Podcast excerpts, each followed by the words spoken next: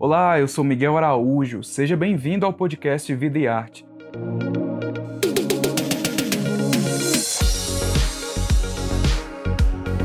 Aqui você encontra conversas com vários artistas brasileiros. Fica atento porque toda semana sai um episódio novo no seu agregador de podcast favorito. E ó, para acompanhar o bate-papo na íntegra e saber de mais detalhes sobre o projeto Vida e Arte Convida, assine o Povo Mais, a plataforma multi-streaming do jornal O Povo. E acompanha também o Vida e Arte nas redes sociais e nos cadernos especiais do o Povo. Olá, estamos começando mais uma edição do Vida e Arte Convida, o nosso quadro de entrevistas do Jornal o Povo, do caderno Vida e Arte. Aqui a gente fala sobre novas produções, carreiras e muito mais, outras cositas mais. E por falar em novas produções, nosso convidado de hoje vem com um novo lançamento em sua carreira de mais de 35 anos de estrada, o cantor e compositor paulistano Maurício Pereira. Numa fresta de luz no teto. Eu sonho sozinho com meu coração pequenininho, minha compreensão também pequenininha do conjunto das coisas todas. Eu, medo da morte, tudo mais, sonhando sozinho me pergunto se quando a gente canta alguém presta atenção na letra. Mas eu tento tentar dormir, aí vem aquele monte de dúvida. Maurício, obrigado demais pela sua participação. É uma honra poder conversar contigo. Seja bem-vindo ao Videarte. Como é que você está? Oi, Miguel, tudo bem? Aqui na, na, na expectativa, no frisson do lançamento do, do disco. Olá, ouvintes e leitores do povo. Vamos conversar. Eu imagino a expectativa já com o disco lançado e é interessante porque quando eu vejo o nome micro, eu associo muito a uma ideia de minimalismo, de trabalhar com a, me a menor quantidade de elementos possível, mas curiosamente conseguindo chegar a um resultado macro. E eu queria saber de você, Maurício, como é que você enxerga esse sentido de micro? O que é micro para você nesse caso também? É, você matou a charada, Miguel. Eu acho que o, a brincadeira do micro muito é essa é um, é um formato pequenininho, até porque é um trabalho que começou na estrada. Pensar que eu sou um artista independente e nem sempre eu tenho verba para levar um, uma banda grande para viajar pelo Brasil. Então eu montei esse formato pequeno, eu cantando e o Tonho Penhasco tocando guitarra. Tonho que é um músico maravilhoso, né? é um homem orquestra, ele, a mente dele é sinfônica. Então o trabalho nasceu pequenininho, para enfrentar essa estrada do showbiz brasileiro. E, sim, quando a gente começou a fazer as músicas, já tinha uma grandeza poética, a poesia é grande, né? É, e com, com o tempo de estrada, a gente foi se fortalecendo. A estrada não tem jeito, você faz, faz, faz um show, as coisas vão ganhando espírito, vão ganhando corpo. E ficou tão bonito que eu resolvi gravar, registrar algumas canções minhas que eu estava relendo e o trabalho do Tonho Penhasco na guitarra, que é muito especial, é um músico muito especial. Então, o micro tem muito isso que você falou, de ser um trabalho, um formato. Você vê dois caras quietinhos, cantando, tocados num palco, tocando num palco, mas o, vamos dizer, o universo poético, o universo de temas, ele é gigante, é pretencioso nesse sentido. É, é tiquitito pero cumpridor, como dizem os latinos. E é curioso, eu ia perguntar depois isso, mas já que você já mencionou o nome dele, porque não tem como não falar do trabalho do Tonho Penhasco, também essa parceria que vocês já têm há muito tempo, a sua carreira também é marcada por, essa, por esse trabalho conjunto com, com o Tonho Penhasco, e eu queria saber, é, na sua avaliação, já vendo o resultado final, de que formas ele contribuiu para que você, vocês chegassem a, a, a essa, essa sonoridade de releituras também das canções que foram é, construídas ao longo de sua carreira. O Tom é um parceiro de longo tempo, mesmo outros discos com banda. Geralmente eu componho uma música, faço um primeiro arranjo, um esqueleto, e aí logo, como o Tonho tem feito parte das minhas bandas, eu logo chamo o Tonho para a gente expandir os arranjos das canções.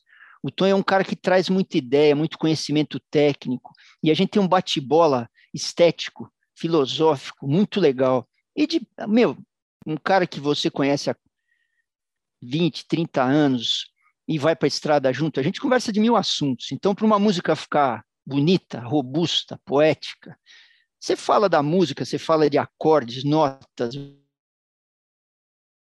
maneira de tocar, mas muitas vezes para explicar o que, que uma música, como uma música tem que soar, né? Eu posso falar do Brasil, eu posso falar de sentimentos, eu posso. A gente filosofa, a gente fala de qualquer assunto do mundo para isso, para isso adicionar é, dados emocionais para uma canção, né? E o Tonho é esse tipo de parceiro que decodifica, eu dou conceitos para ele, ele me traduz em som rapidinho. Então é uma longa parceria.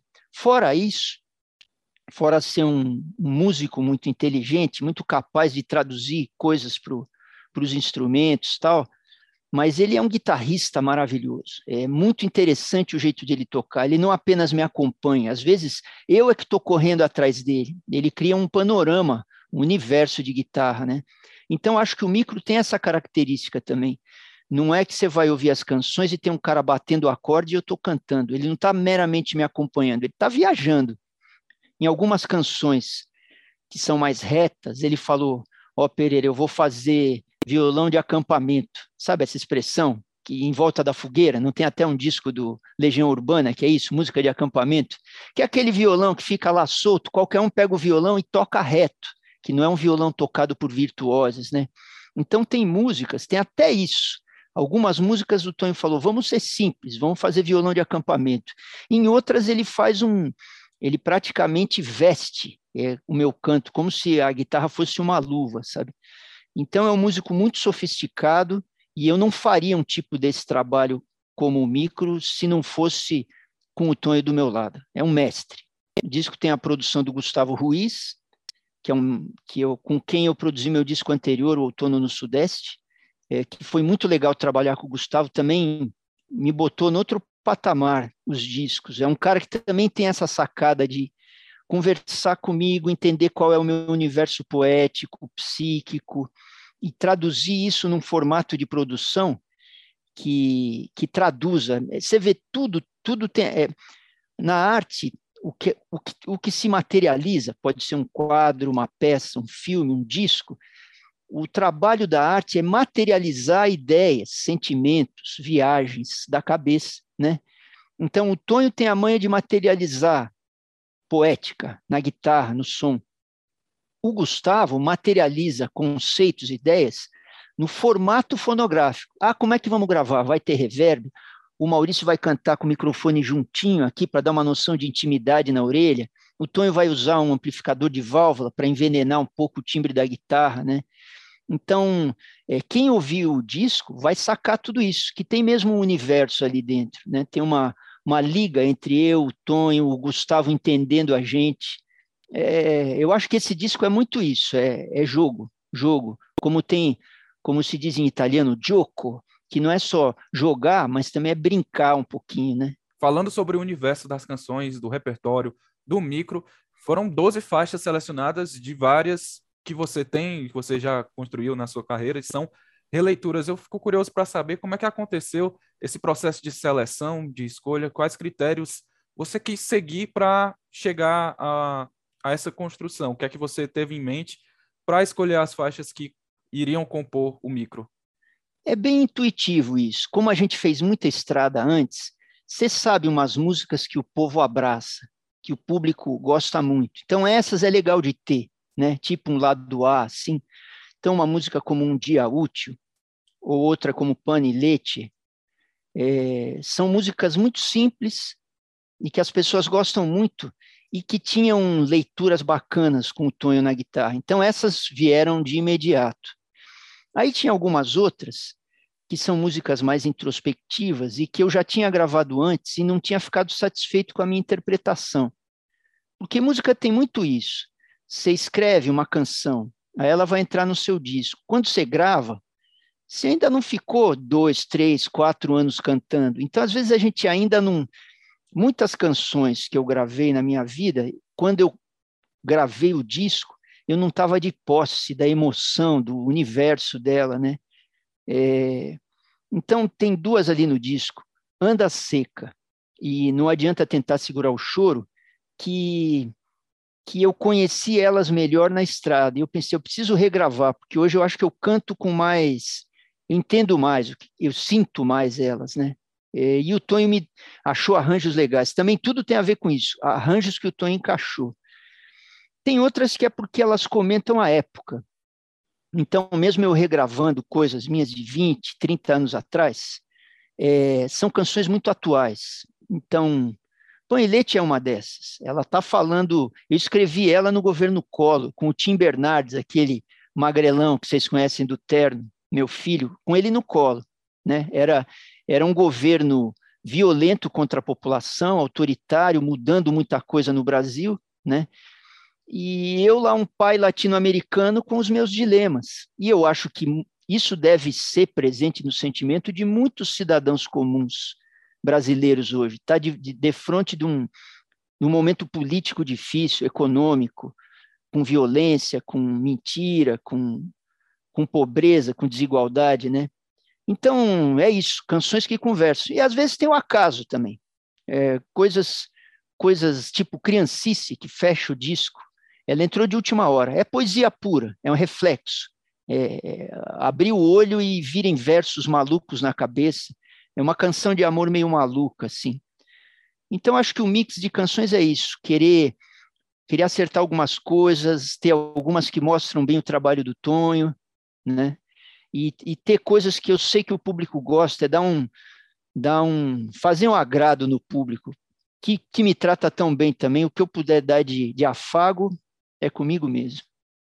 E eu acho muito legal porque nesse você acabou de comentar, né? Esse processo de revisitação tem músicas que continuam atuais e eu queria ler o trecho de uma delas, que é Um Dia Útil, e que ela tem um trecho que eu achei bem marcante que fala assim: é, Eu com medo da morte e tudo mais. Sonhando sozinho, eu me pergunto se quando a gente canta, alguém presta atenção na letra, mas eu tento tentar dormir, aí vem aquele monte de dúvidas que a gente tem quando trabalha como artista, e vem fé, e vem a tristeza, e vem a alegria, e tensão, e neura, e fantasia, e Dionísio, e ditadura.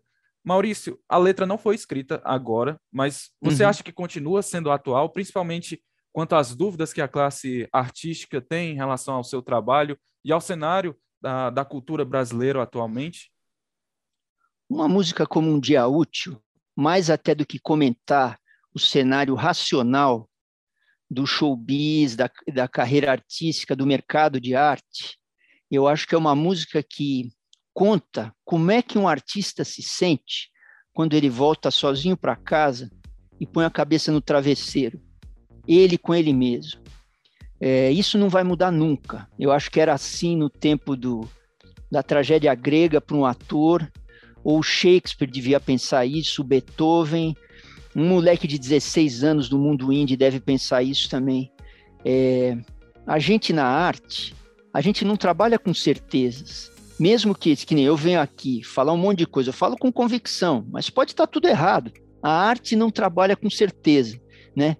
A gente transgride, ao mesmo tempo a gente trabalha com a tradição e com a memória, né?